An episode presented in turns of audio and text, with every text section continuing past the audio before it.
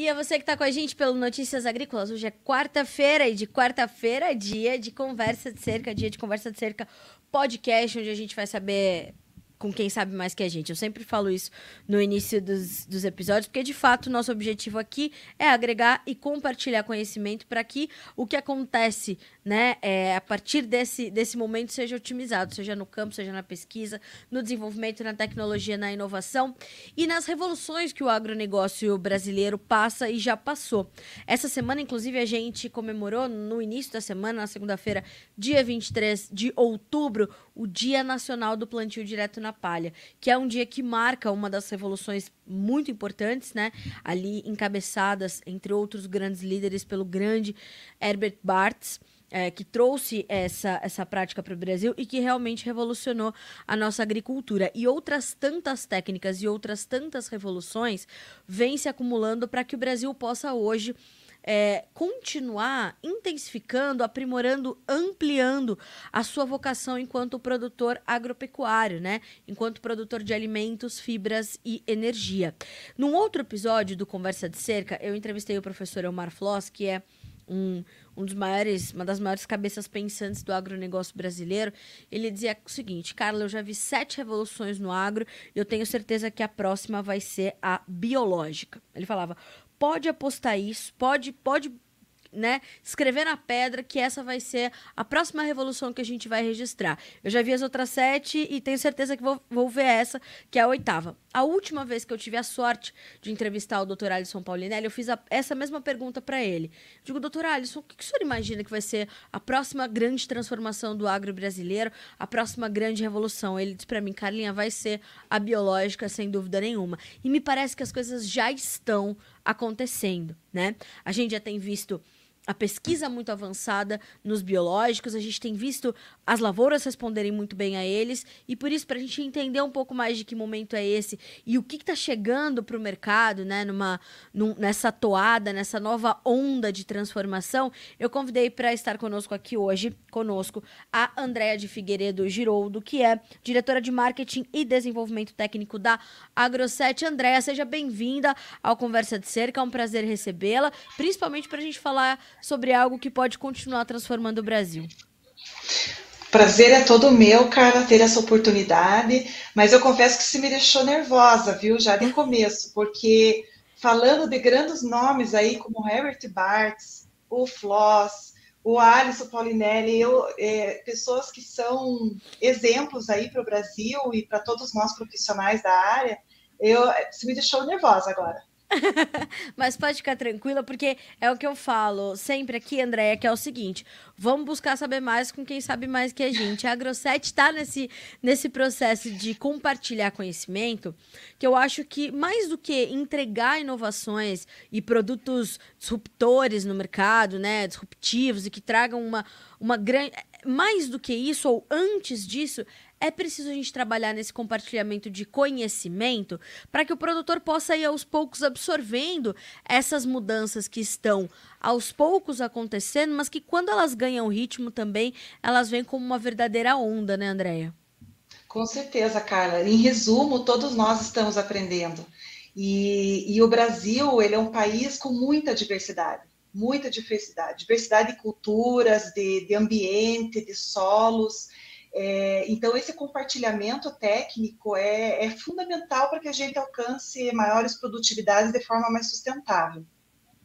Agora, Andréia, é, me chama muito a atenção essa novidade que a Grosset começa a, a trazer para o mercado, que é um biológico, e eu imagino que seja o primeiro, que é 3 em 1 para soja. Então, é bioestimulação, nutrição nitrogenada e solubilização de fósforo. Quer dizer, é mesmo para ser disruptivo, né? É para otimizar a produtividade, é para garantir um pouco mais também de tranquilidade e segurança para o produtor brasileiro de soja. Sim, um dos objetivos principais da Grosset é, além de trazer tecnologias, é, é trazer é, facilidade. Né? E uma das facilidades que a gente pode trazer para o campo é trazer em um produto mais de um benefício. Né? Você facilita a aplicação, você entrega com uma tecnologia mais de uma, uma um resultado, um adicional na tua cultura, é, de forma mais, mais simplificada. E Andréia, como é que como é que esse produto funciona? Primeiro que ele chama NodFOS, né? E eu queria que você contasse para nós um pouquinho do que as pesquisas já mostram, é, dos ensaios, das áreas de teste, onde ele foi aplicado, quais são os resultados que a gente tem é, registrado, para depois eu chegar na parte que o produtor mais quer saber, que é como isso otimiza o custo-benefício dele também, né? Joia. Então, nesse produto, a gente conseguiu colocar três bactérias tá? Que a gente chama de bactérias do bem, que, que são bactérias que é, ela troca com a, com a cultura é, produtos que ela precisa para sobreviver e em troca ela fornece é, produtos que as culturas precisam para performar melhor. É, e com essas três bactérias do bem, nós conseguimos três principais funções. Uma delas é a promoção de crescimento, a outra dela é a solubilização de fósforo e a terceira a fixação de nitrogênio. Tá? Aí, para a gente poder desenvolver esse produto e preparar ele para o campo, a gente fez vários trabalhos com condições edafoclimáticas diferentes, ou seja, climas diferentes e solos diferentes para ver se o produto apresentava resultados consistentes.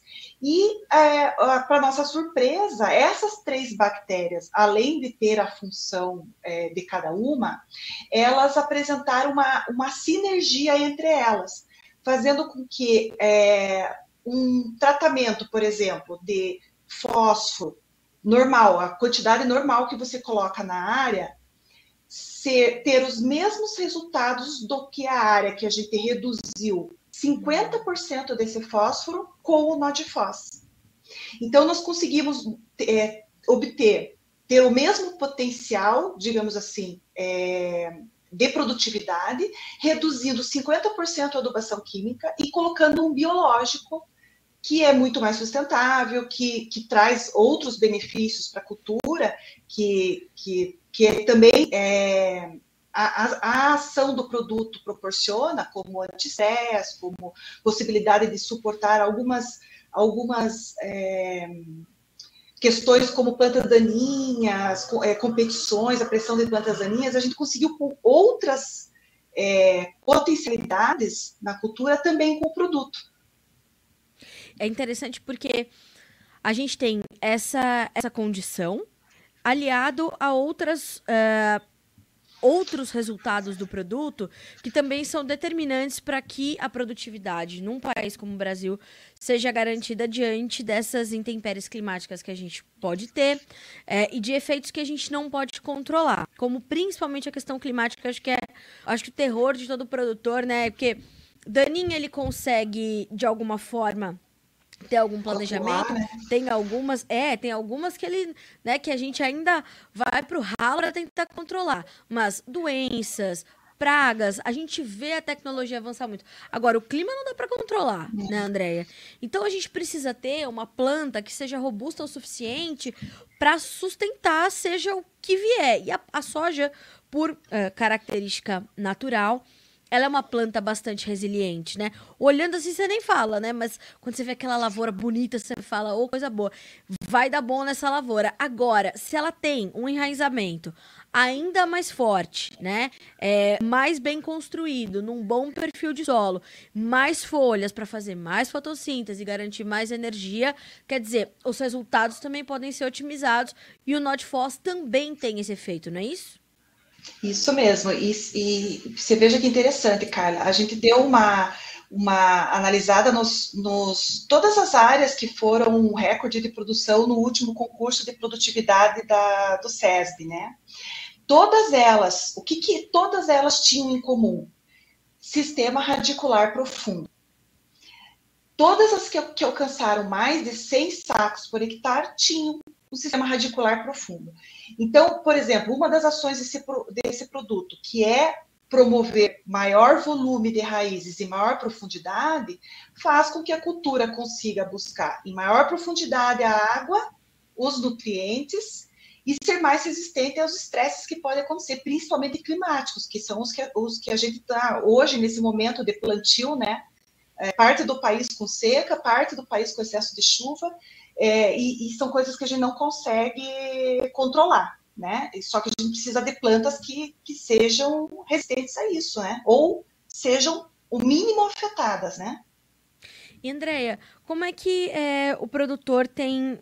Ele, ele se comporta diante de uma novidade como essa? Um produto que promete ser bastante inovador, é o primeiro que tem três funções em um, quando a gente pensa em biológicos para soja.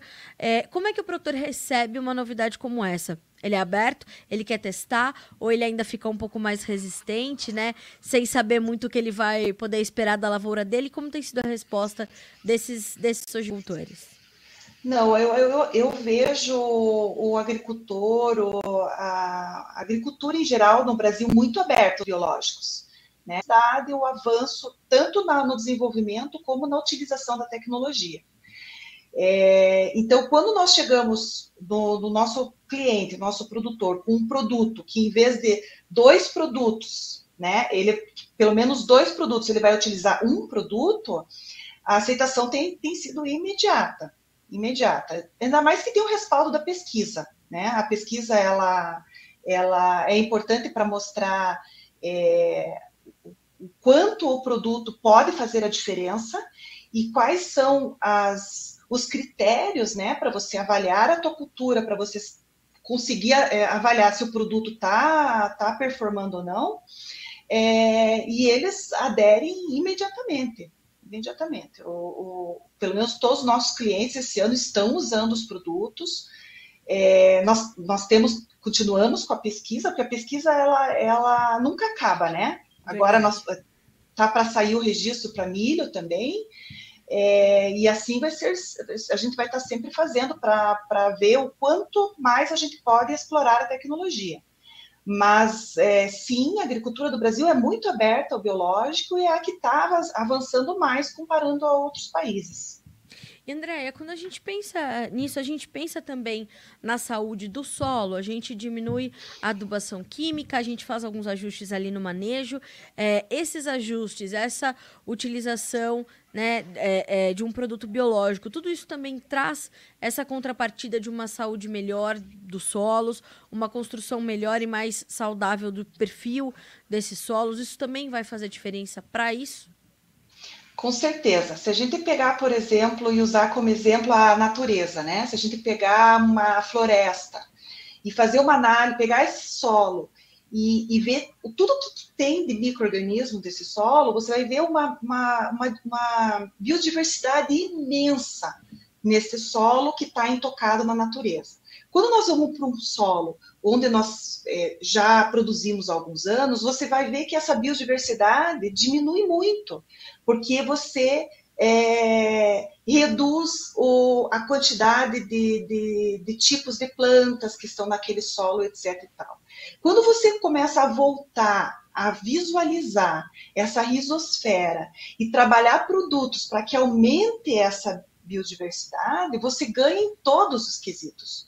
É, por isso que eu, eu, vejo assim que a pesquisa está cada vez mais mostrando para nós é, novas, novas ações desses produtos no solo, porque querendo ou não querendo, nós estamos retornando a esse solo micro-organismos fundamentais para a performance das culturas. Então, é bom para as plantas e muito bom para a saúde do solo que a gente está trazendo de, no, de novo essa, essa biodiversidade imensa que é normal de um solo.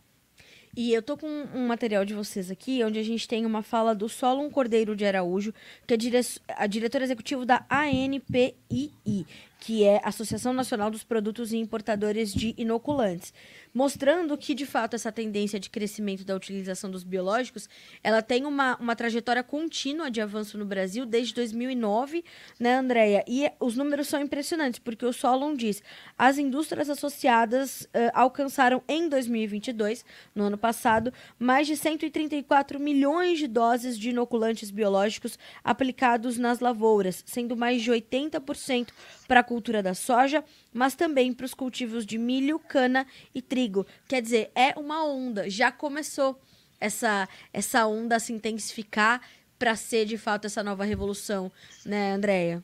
E está crescendo, Carla, porque essa pesquisa ainda vai sair uh, de 2023, né? A AMP logo vai estar tá, é, vai tá, é, passando os números e a gente já tem visto que está que está crescendo e vai surpreendendo de novo. São 20%, 30% de crescimento, dependendo do, do, do tipo do produto.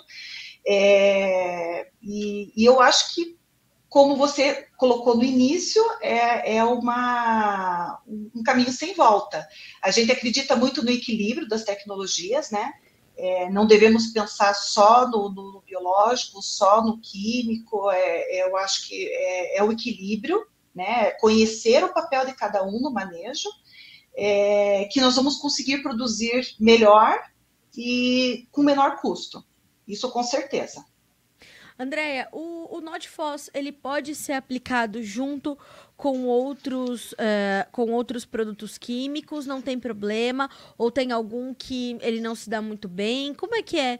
Como é que é inserir o NotFOS num manejo em que o produtor de repente já conhece, já faz e tam ah, gostei dessa, dessa novidade, quero testar. Ele consegue incluir isso no manejo dele de forma simples ou ele vai precisar fazer alguns ajustes para que essas, essa, esses resultados todos apareçam de forma satisfatória? Então, a, é, com o Brad né, então nós é, também temos o, o inoculante é, para soja, que é a base de Brad ele é 100% compatível. Com os, os, nossos produtos é, estimulantes para tratamento de semente ou para aplicação do suco, 100% compatível. E os principais tratamentos de semente, de fungicida e inseticida que nós testamos em nosso laboratório também foram compatíveis. O que nós não recomendamos é fazer tratamento, por exemplo, da semente e guardar é, essa semente, porque ela ali hum. tem água e produto químico, a gente não sabe Sim. o que, que essa semente pode absorver ali, é, o próprio tegumento já dá uma amolecida e a, a água podem ser um problema. A gente não recomenda isso, tá? Porque a gente não tem é, trabalhos ainda que, que demonstrem é, que, que não tenha efeito nenhum. E são bactérias vivas, né? Nós estamos falando de bactérias vivas é, que, são sensíveis. O que deixa tudo mais complexo, mas que também deve trazer um resultado é, consideravelmente mais vivo também, né, Andréia? Sim, e hoje, hoje a gente tem alternativa, né? Os trabalhos de, de, de aplicação no suco estão muito avançados, né? Então a gente já, já vê que a gente tem a mesma eficiência do que o tratamento de semente, e é, hoje já estão se confirmando alguns trabalhos por aplicação foliar, né? Ainda é cedo para a gente é, fazer reco recomendações concretas, mas até a aplicação foliar já está se, se testando, analisando quais são as bactérias que têm capacidade de, de entrar via foliar e quais as que não têm, né? Para ver se, se ela, ao cair no solo, ela vai conseguir é, fazer o, papel dela, mas a gente tem, é, a, a, pesquisa tem trabalhado bastante em formas alternativas da aplicação dos biológicos. Então, é, se não pode na semente, tem, tem como fazer no suco, tem como fazer mais para frente.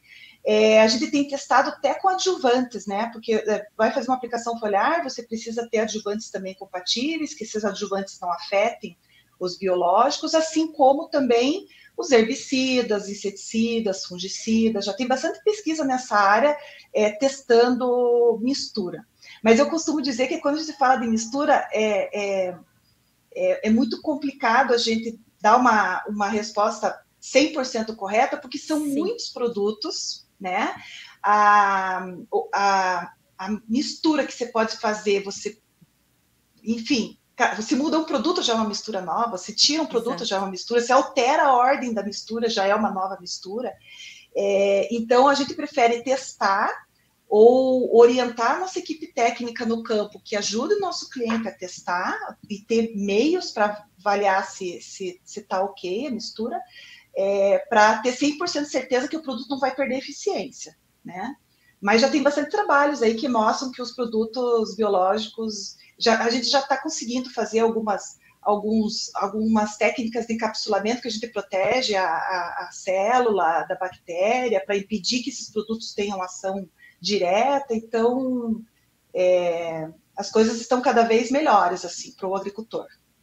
Andréia, e você citou essa, essa questão das, dos testes, da, dos ensaios todos terem sido feitos em regiões muito diferentes, são, ah, e são três estados principalmente, né? Paraná, São Paulo e Mato Grosso do Sul, e são de fato é, condições muito diferentes de relevo, de clima, né? Então é, é tudo muito diferente. E isso, que é uma particularidade do Brasil, é, garante, portanto, resultados também otimizados. Isso hoje já permite com que o nó de por exemplo, possa ser utilizado por qualquer sojicultor em qualquer parte do país. Isso mesmo. É, o, o, quando a gente fala do, do nó de além de a gente visualizar a planta, a gente precisa pensar muito na, no solo. Por quê? Porque o principal objetivo dele é, é acessar esse fósforo que está fixo, que está lá no solo, mas não está disponível para a planta, e através de enzimas e ácidos orgânicos, transformar esse fósforo numa forma que a planta consiga absorver. Só que essa forma de fixação no solo, ela muda, por exemplo, de um solo arenoso para um solo é, é, argiloso, um solo que tem mais quantidade de matéria orgânica, um solo que tem menos quantidade de matéria orgânica, um solo de uma região que é muito quente, que tem pouca água, ou um solo que tem muita água. É, então, é, a gente tentou com a pesquisa pegar é, quatro situações diferentes. Fora da pesquisa, nós temos todas as nossas áreas polos, que hoje está em número de 60 áreas polos distribuídas no Brasil, para a gente conseguir contemplar todas as possibilidades e tipo de solo, para que para a gente analisar se a ação do produto é consistente em qualquer situação. Senão, a gente passa a ter um produto de ação regionalizada. Mas nesse caso, o nó de fós ele, ele conseguiu fazer essa liberação de fósforo. Nós tivemos é, área de aumento de mais de 50% do teor de fósforo na folha, né? Mostrando eficiência da liberação desse fósforo. E, e o mais legal, Carla, que é, a gente fala do fósforo no solo, né? Que a gente precisa começar a olhar o, o, manejo do solo. Ele passa a ser uma peça, passa a ser não, sempre foi uma peça fundamental do manejo da, da, de uma cultura. E a gente começa a ver que se você liberar solo, no, é, desculpa, liberar fósforo no solo, mas não tiver uma estrutura de raiz volumosa ou profunda, não vai, a planta não consegue acessar.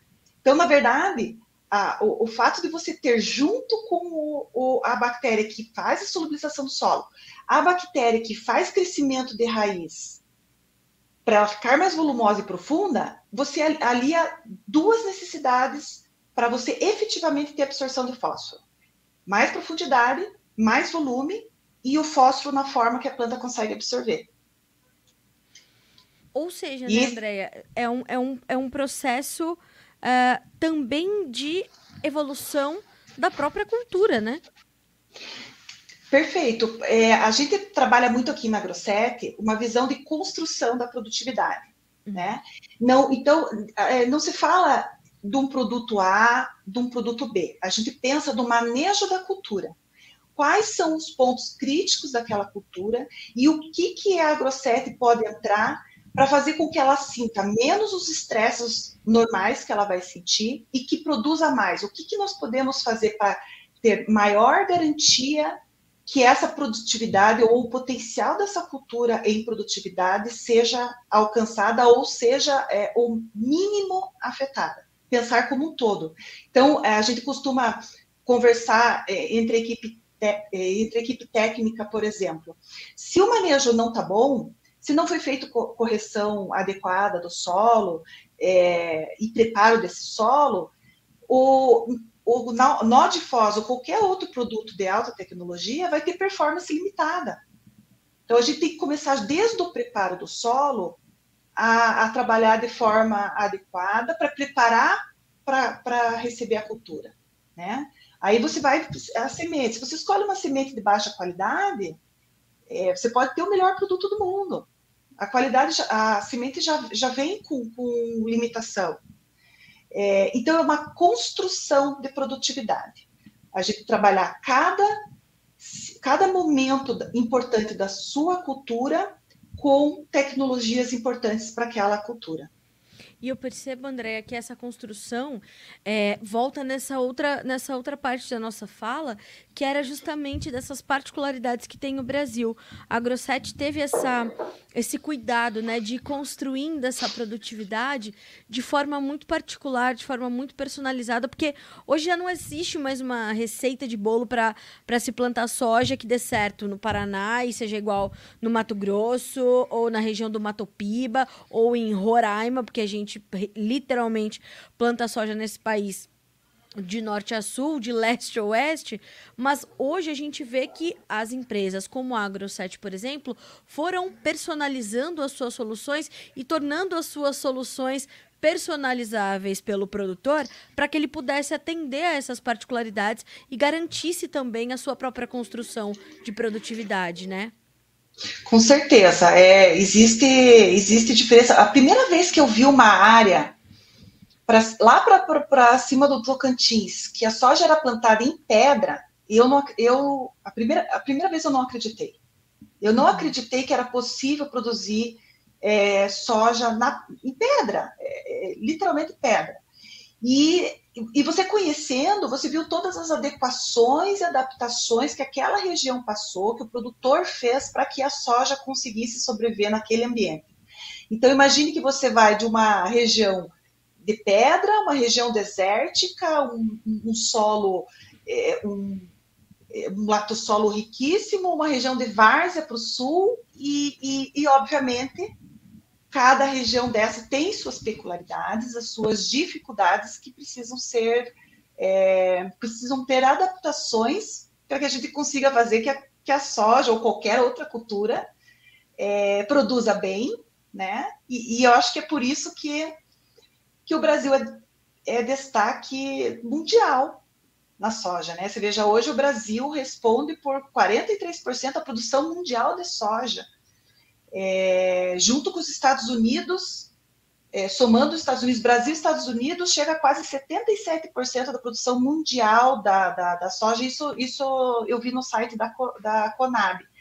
Então, se veja, é, é, talvez seja por conta dessas diferenças do agricultor ter que se adaptar a tantas, a tantas é, diferenças entre regiões e, e, áreas. Às vezes você tem é, fazendas vizinhas com características edafoclimáticas diferentes, vizinhos de cerca, e que é, é fazem o manejo de forma Exato. diferenciada, né? É, eu acho que talvez seja a diversidade que tenha feito do agricultor brasileiro um agricultor de sucesso, de conseguir se adaptar e, e, e modificar o manejo para maiores produtividades. E é por isso que no começo da nossa conversa, Andréia, eu trouxe esses, esses nomes que né, você falou, meu Deus, Carla, a gente está falando de nomes tão impactantes, né? O Dr. Herbert Bartz, o Dr. Floss, uh, o Dr. Alisson Paulinelli, né? Nosso, nosso farol, é, e tantos outros pensadores, né? Porque é, houve essa necessidade, né? Eu, eu fiz uma, uma série aqui pro, pro Notícias Agrícolas há algum tempo, é, e o doutor Alisson participou e ele dizia assim: nós pegamos o que havia de mais pobre em termos de bioma e transformamos na região mais próspera do mundo, ou numa das regiões mais prósperas do mundo, que é o Cerrado brasileiro. E não dava para fazer isso sem é, um pouco da coragem do brasileiro, né, Andréia, que é muito inerente do nosso povo, né, por sermos uma grande mistura. Então, acho que pegou a coragem de todo mundo que veio para cá, misturou e fez a coragem do brasileiro, que é uma coisa fora do comum, de desbravar o Brasil, porque eh, a gente ia, ia e não, ia não, né? A gente continua enfrentando e se deparando com obstáculos que são crescentes é, e a gente tem problemas extra-campo, que a gente tem que ficar o tempo todo combatendo desinformação e tudo mais. Então, quer dizer, fazer agricultura nesse país já é construir um legado, né? Não é simplesmente plantar para virar comida, e isso passa pela agroindústria, passa pela logística, passa por uma série de outras coisas, e o que começa no campo, portanto, tem que estar tá garantido que o máximo que a gente puder extrair dali, a gente vai conseguir extrair. E parte disso vem é, dessa tecnologia, dessa pesquisa, o agronegócio numa espécie de vanguarda do desenvolvimento é, tecnológico e, e, e, da ciência desse país. É, é, é, mais ou menos por aí que a gente vai continuar transformando o Brasil, Andréia? Com certeza, cara. Tem, quando eu, eu, eu sou assim uma, uma otimista na área do agro, né? Mas é, só para você ter uma ideia, meus dois avós foram agricultores, né? Meu pai, é, um dos meus avós, além de agricultor, foi é, professor da Federal do Paraná, chegou a fazer mestrado nos Estados Unidos, engenheiro agrônomo.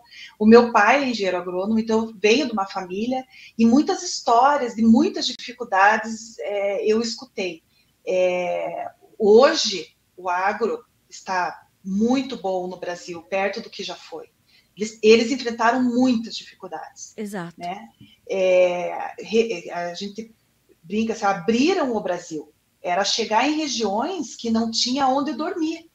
Né? Meu pai conta, conta histórias de muitas vezes que ele dormia em, em posto, em posto no caminho, regiões é, fechadas, só matos, que não tinha nada, nada, nada, nada. Sim, sim. E é, muitas vezes com dificuldades de, de, de, de, iniciar uma cultura, enfim. Eu, eu, lembro do meu avô contando da história da geada negra do café do norte do Paraná, que perdeu tudo, tudo, ele, todos os agricultores da região, e eles só viviam disso, quer dizer, sabe? É, é, enfim, é, mas eu, de lá para cá, eu, é, a gente vê muita, muito crescimento, muita evolução. A gente vê o Brasil despontando lá fora. A, como a Grosset tem é, unidades fora do Brasil e muitos clientes fora do Brasil, a gente vê como, como esses países olham para o Brasil, olham para o agricultor brasileiro. É, e eles, eles dão muita importância para o agro do Brasil, porque é pelo destaque que tem, pelos pesquisadores que, que levam o nome do Brasil para o mundo, com premiações e com tecnologias fantásticas. É, pessoas como você citou, é, tem o Nono Pereira também, amigo aqui de Sim. Ponta Grossa, é, amigo, era muito amigo do meu pai, é, que, que levam o, o, o, nome do Brasil para fora. É, ainda está longe do que merece, né? Por conta de uma série de coisas, mas eu acredito muito no, no, no, no, Brasil, no brasileiro e no agricultor brasileiro, na agricultura, é, porque é um povo um povo resiliente, é um povo que, que, que luta, é um povo que, tá, que trabalha com, com, alimento, é um povo que eu vejo muito preocupado em produzir melhor, com mais qualidade, com, com, é um povo, é uma classe que eu vejo preocupada com a sustentabilidade. É, é, a Grosset, por exemplo, buscou muito é, as certificações de biodegradabilidade, de selo clima, de ISO 14000, é, todas essas certificações que trazem a, a, a, mostram a nossa preocupação com sustentabilidade, porque o próprio mercado começou a, olhar para isso e, e dizer assim, não, nós queremos trabalhar com empresas que pensam no futuro, que estão preparando o futuro, né? Não só, só pensando em, em fazer, é, sei lá, produto, né? É, não, a gente quer uma empresa que pensa é, no futuro do, do, do, do, mundo, do país, e que, que, queira ser peça importante na produção de produtos com mais qualidade. Às vezes a gente fala só produtividade, né? Ai, produzir é. mais, produzir mais, produzir. Mas nós temos que produzir mais e melhor. Exato. Um custo dentro das nossas possibilidades, senão a gente é, eleva demais o preço da nossa cesta básica é, lá na ponta isso vai, isso vai ter reflexo, e nós não estamos trazendo qualidade. Né? Então, a gente é, fica analisando os relatórios da ONU e vê, por exemplo, que a anemia ainda é um problema. Exato. Né? É, é, como assim? Nós, nós estamos produzindo bem, por que, que a anemia continua sendo um problema? Né? Será que é, nós não precisamos aumentar o nível nutritivo dos nossos alimentos? Pensar nisso também, desde a produção? E mesmo o que está acontecendo agora, né, Andréia? Essa, essa, esse conflito no Oriente Médio, onde a gente vê as pessoas que um dia tinham tranquilidade, emprego, dignidade para comprar seus alimentos, a base da sua dieta, seja ela qual for, e de repente tudo ruiu, né? Tudo ruiu. E, e agora? Vão comer o quê? Vão tomar que água, né? Enquanto luta quem tem que lutar, briga quem tem que brigar, e aquelas crianças vão se alimentar como? A gente sabe que uma guerra gera milhares de órfãos, né? A gente consegue ver as imagens das crianças ali sem ter o que comer. Quer dizer, a gente é vetor do, da solução, né, Andréia? Produzir comida, produzir energia, produzir fibra, produzir emprego, produzir riqueza, produzir divisas, né? É produzir dignidade, é produzir paz, né? Doutor Roberto Rodrigues fala isso. Então, hoje a gente só está citando aqui grandes nomes, né, André? Mas é verdade. Só. uma sorte é nossa que a gente pode estar. Tá Graças a Deus, é. Ou pelo menos numa antessala, enquanto eles estão ali discutindo, os grandões, pensando, pô, como é que a gente vai continuar alimentando o mundo inteiro? junto com os nossos pares, né? Nós estamos numa antessala trabalhando para que eles possam ali discutir, porque eles já trabalharam. Então deixa que eles discutam e, e, e, achem as soluções e a gente continua, né? Vocês pesquisando, trazendo soluções, trazendo ferramentas, trazendo produtos, trazendo conhecimento e a gente disseminando isso, né? E o produtor no campo fazendo a parte dele. Então, quer dizer, é tudo bem a gente continuar, a gente vai trabalhando, é o nosso momento mesmo de trabalhar pelo Brasil, né? A gente, é o que você falou, eu acredito no Brasil. Eu acredito muito também no Brasil. Eu acredito que por vocação somos produtores. Houve um tempo em que não era legal, né, falar que o Brasil era, era celeiro do. Ai, o Brasil é o celeiro do mundo. Pois graças a Deus, né? Pois graças a Deus, porque se não fôssemos, o que faríamos? Porque outra terra igual a nossa não tem. A Ucrânia, que é uma das terras mais férteis do mundo, está em guerra também. Quer dizer, é, é o poeta estava certo, né? Moramos num país tropical, abençoado por natureza, porque não é possível. É, tudo que se planta dá.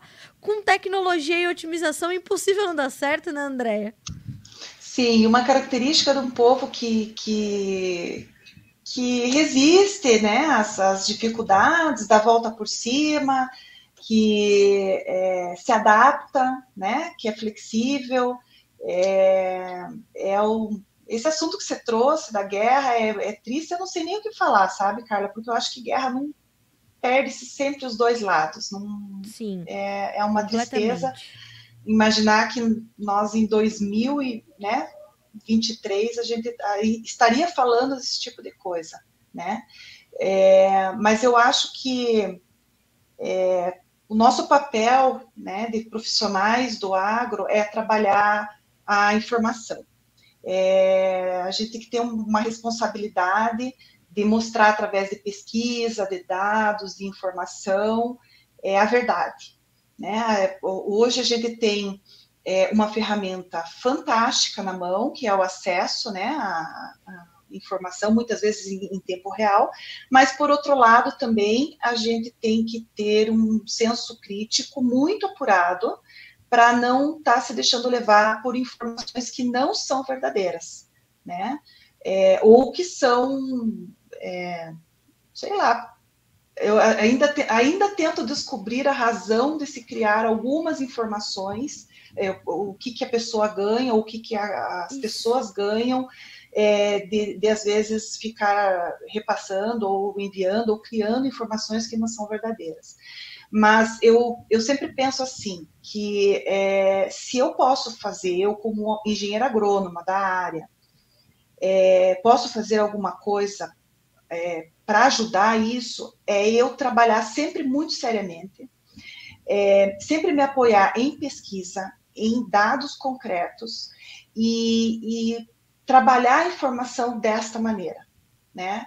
É, então eu acho que o agro brasileiro é, tem que focar nisso. Nós, nós temos muita pesquisa no Brasil, e muita pesquisa vai para fora, e muita pesquisa é premiada.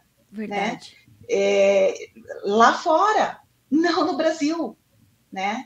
Verdade. É, e a nossa, a nossa luta, digamos assim, que não é uma luta, mas eu digo assim, o nosso papel é, é, é mostrar a informação verdadeira, o que, que é agricultura, como que nós estamos, por exemplo, é, melhorando o crédito de carbono com a agricultura, né? Que muitos dizem que é o contrário. né? Mas como que nós estamos sendo papel fundamental, fundamental com isso, né? Tanto com plantio direto como com, com os produtos biológicos, né? Antigamente, por exemplo, você usava moléculas, né, ingredientes ativos é, altamente é, danosos para a saúde. E hoje você tem produtos que fazem menos danos que muitos remédios que tomamos né? Mas existe uma imagem é, que, enfim, que foi criada muito tempo atrás e que ela, essa imagem ainda existe, mas que eu acredito assim que a gente pode reverter isso com informação, claro. é, mostrando a informação, o que, que tudo foi, o que, que tanto nós evoluímos com a tecnologia para trazer uma agricultura mais segura para todos nós, né? Porque nós também somos consumidores, nós que trabalhamos no agro também consumimos. Exato. Sim. Né? Olha, Andréia, eu fico muito feliz de, de ter você conosco aqui, da gente trazer essas, essas soluções. Não é à toa que você está à frente né, de, uma, de uma empresa que como a, o próprio lema da AgroSet diz, né, agro desde as raízes. Por conta disso, são pessoas conhecedoras do assunto, apaixonadas, entusiastas. Isso é muito bom. Eu quero muito te agradecer pela companhia nessa tarde de quarta-feira conosco aqui no Notícias Agrícolas, no Conversa de Cerca. As portas estão sempre mais do que abertas para você e para todo o time da AgroSet. Obrigada mais uma vez por informações tão valiosas e soluções tão importantes para o produtor continuar otimizando a agricultura dele. Carla, eu que agradeço, foi um prazer, é sempre um prazer falar do agro, né? Verdade. E para mim, pessoalmente, também é importantíssimo, porque, como você falou, agro desde as raízes, desde pequenininho, desde que eu nasci, às vezes me perguntam quanto tempo você está trabalhando na área, às vezes falam, ai meu Deus do céu, pergunta difícil, mas é, eu que agradeço, que para mim é, é, é, um, é um, o agro é a minha paixão. É verdade. Então a gente tem isso em comum, isso e essa crença que a gente tem no Brasil muito forte. Andréia, obrigada. Sempre bem-vinda ao Conversa de Cerca, ao Notícias Agrícolas. Sempre que tiver boas informações para a gente compartilhar, fique à vontade. A casa é de vocês. Combinado assim? Combinado. Muito obrigada, cara. Obrigada, Andréia. Até a próxima. Um abraço para ti. Para você também. Obrigada. Bom, senhoras e senhores, a Agro7, para quem quiser saber mais, nas redes sociais, arroba Agro7 Brasil, tudo juntinho com C, tá? C de Carla, Agro7 Brasil agro7brasil.com.br é outro caminho. Então, ou arroba agro7 Brasil no Instagram ou agro7.com.br e aí vai conhecer todo o propósito acima de tudo, né? Antes de portfólio de produto disso e daquilo, é conhecer o propósito da AgroSet. Como eu falei, agro desde as raízes, né? Olha que coisa boa, olha que lema bonito, né? Começar do começo. E é só, eu sempre falo isso, a gente só sabe para onde a gente vai se a gente sabe de onde a gente veio conhecendo as nossas raízes. Então, senhoras e senhores, quarta-feira que vem tem mais Conversa de Cerca podcast por aqui. Enquanto isso, você pode ver e rever os nossos episódios no noticiasagricolas.com.br, lá na nossa aba podcasts. Clica, vai selecionar o Conversa de Cerca. Todos os episódios estão lá listados para você ou pode ouvir e reouvir os nossos episódios pelas plataformas de áudio onde estamos em todas. Todas elas têm um conversa de cerca, você pode checar e ficar por dentro de tudo que a gente tem conversado aqui toda quarta-feira às 15 horas. Eu te espero semana que vem. Até mais.